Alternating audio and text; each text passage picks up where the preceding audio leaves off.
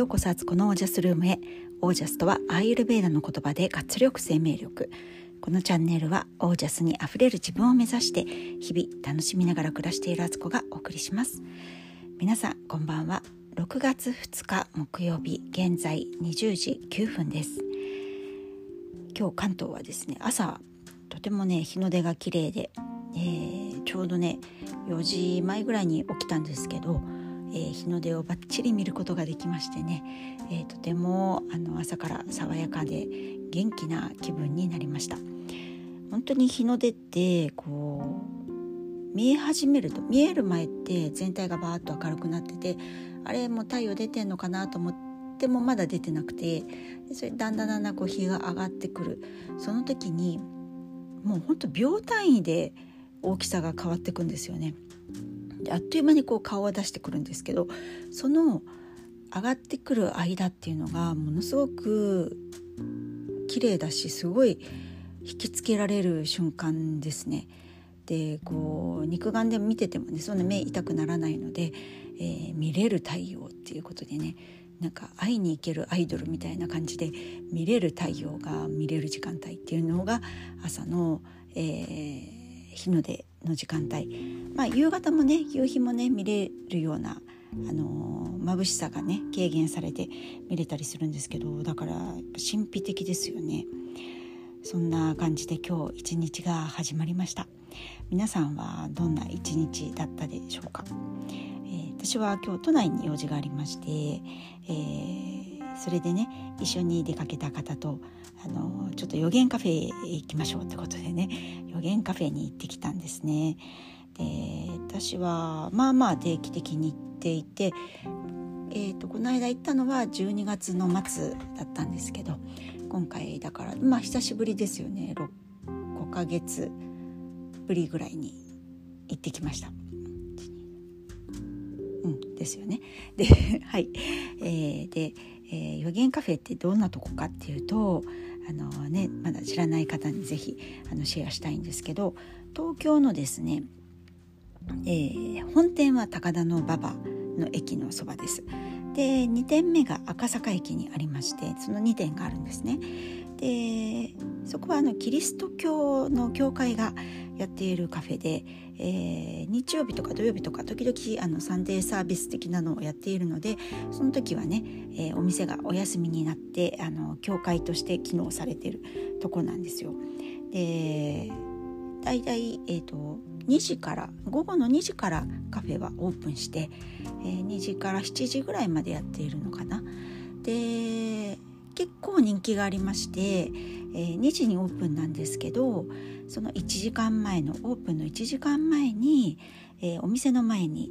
えー、名前を書くねボードが出てきますのでそこに、えーと、1時間前ぐらいに行っておけば、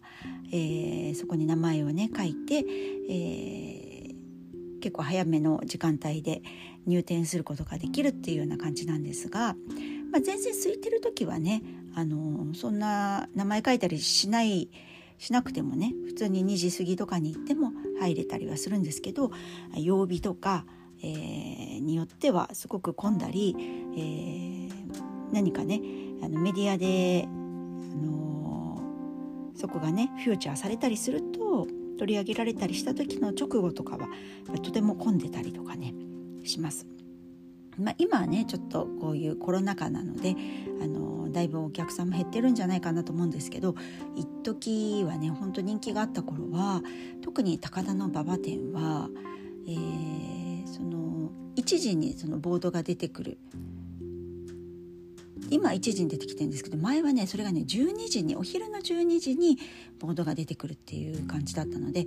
もう朝のね11時とかてか午前中の11時とか10時半ぐらいから並んでおかないとあの確実にその2時からの入店がゲットできないみたいなね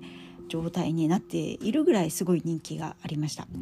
で数年前まではね私子供がまだ小さかったので子供たちが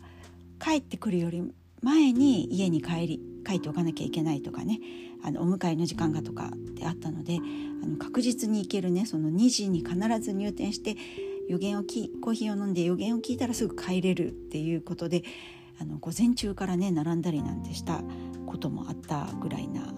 なあの予言カフェフリークと言われてもおかしくない、えー、私です。で行ってきたんですけどあの行くとですねまずねあのコーヒーを頼みます。でこれがまたねすごくてあのスペスペシャリティコーヒーと言われるあのコーヒーをね入れる専門家がいるっていうね美味しいコーヒーをねドリップコーヒーを入れてくれるんですよ。でさらにはねコーヒーがめちゃくちゃ何種類もありましてコーヒーマニアの方だったらもう単純にコーヒーを飲みに行くために行ってもいいぐらいの、えー、豆のこだわり、えー、入れ方を丁寧に入れてくれるっていうねそういうお店です。で中にはね幻のコーヒーと言われるあのジャコウネコがねコーヒー豆を食べてそれを消化した糞の糞にコーヒー豆が丸々出てきてるんでそれを使ったあのコーヒー豆コーヒーっていうのもあったりしてねそれはね1杯ほんと3,000円ぐらいするねものなんですけどそんな種類のねコーヒーも置いてあるお店です。でもコーヒーが苦手のか苦手な方のためにあのオレンジジュースとかもありますのであとお子さんとかね子供がいてもあの予言もしてくれるのでオレンジジュースとかもあったりねします。で今はねあの暑くなってきたのでアイスコーヒーなんかもねあの充実して置いてありました。で私はいつもあの安定の予言カフェブレンドのねホットを頼むんですけど今日もそれを頼みました。で今日の予言はですねあのあ初めてのね牧師さんでしたね私何度も行ってるのでもう結構あの向こうの方は知らないと思うんですけど私はねあこの方また今日もいらしたとかあのこの方にやってもらうの何回目みたいな感じでねかなりのマニアっぷりをあの発揮しているんですけどあの今日予言してくれた方は私初めてお見かけした男性であの牧師さんだと思うんですけど、えー、予言をねしてもらいました。でコーヒーを頼んで飲んでると牧師さんかシスターさんがね席に来てくれるんですよ。でそこでじゃあ始めましょうかっていうことであの一人で行ってもグループで行ってもねあの本当にその人に必要なメッセージを言ってくれるので、えー、仲間内なんかで行くと他の人のね予言を聞いてるとあ確かにこの人に対するメッセージだっていうのが分かるような内容だったりして特に名前とかも聞かれないし何もね例えば生年月日とか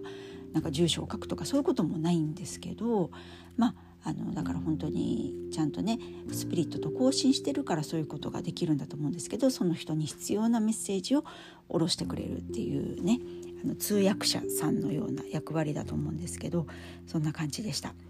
で私が今日いろいろね言って予言をねいただけたんですけど、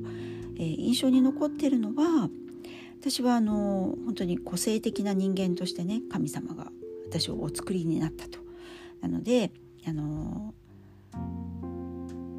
自分の環境が結構大事だみたいなことを言ってましたね。だから他の人と一緒にいたりとか同じように合わせようとすると私って自分の個性を発揮できないからあのもう一人でもいいからね一人であのオリジナリティを出してくださいみたいなこと言われてあ本当あの納得ですみたいな感じだったりとか なんかあの自分のね今の成長度合いっていうのがあの小学生から中学生になって中学生から高校生になって大学生になっていくみたいなその道のりにちゃんとあの忠実に進んでいるからねっていうねことだったりとかあと神様が私のためにねあの杖になってくれると言ってくれてだからもう安心して本当自分のやりたいこと自分がいいと思うことそれが人がどうこう言うんじゃなくて自分がいいと思うことをあのやっていきなさいっていうことをね言ってもらえたりとかしてあのもう毎回思うんですけどなんか何何回言ってもあの感動するというか本当に嬉しくなりますね。あの予言カフェのいいところはあの全てをプラスの言葉で伝えてくれるんですよね。あのなのでなんかこう占いとかこうスピリチュアルのメッセージとか言うと「え怖い」っていうねなんか変なこと言われたらどうしようとかなんか怒られるようなこと言われたら嫌だなとかなんかいろいろあると思うんですけど全くそういうことはなくてあの全てね例えばそのこと何か出来事この先起こることとかその人に必要なメッセージがマイナスなことに見えることだったとしても全てプラスの言葉で基本的に言ってくれるのでももあのすごくそのメッセージが受け取りやすいし素直にあのあそっかっていうふうにね元気づけられるっていう場所です。そこがね私は本当にあの予言カフェの好きなところでこれってその別にその予言カフェに限らずで日常生活の中でも自分でそれはねあの活用していけることだなって本当思うんですよ。子供に対する言葉がけだったりとかあの夫婦間のパートナーシップでもそうだし友達に対してもそうだしあの身内に対して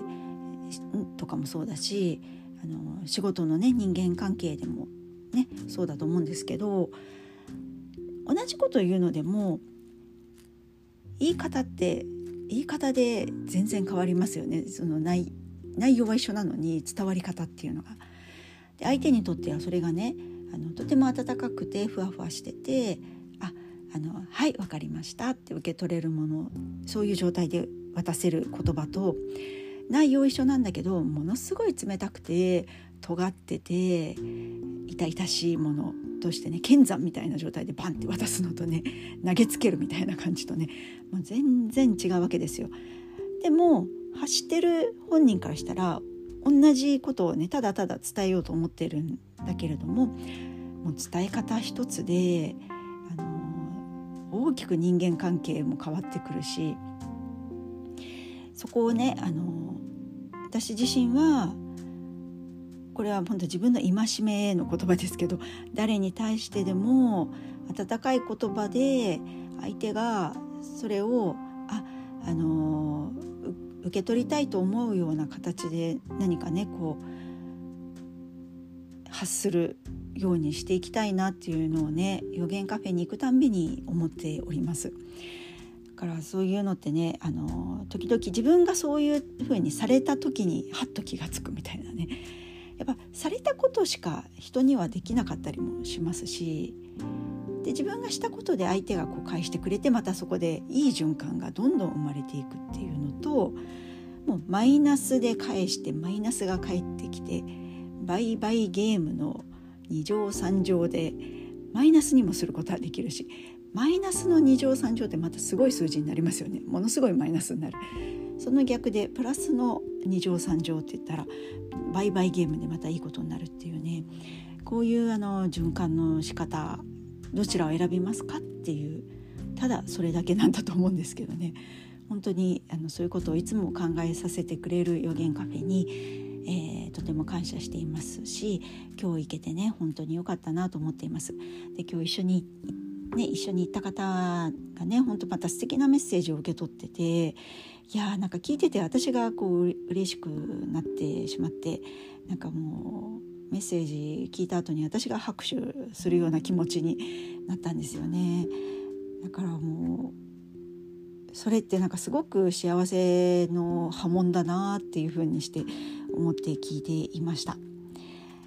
はいということであの本当こういうね幸せの波紋を広げていきたいなと幸せのブーメランですよねそう思った、えー、今日でしたもしねあのご興味ある方あのぜひ予言カフェねあの行ってもらえたらいいなと思いますし、えー、ミニ情報としては赤坂店の方があの結構空いてることが多いので、えー、行きやすいかなっていうのはね思います。でもねあの場所的に行きやすい方でいいと思うんですけど、あのー、そんなちょっとした情報でした。はいということで、えー、本当明日からのね生活に本当今日の体験をね生かしていきたいなと思った日でした。はいということで、えー、今日はこの辺で皆さんの暮らしは自ら光り輝いてオージャスにあふれたものです。オージャス温かい形でバトンを渡したい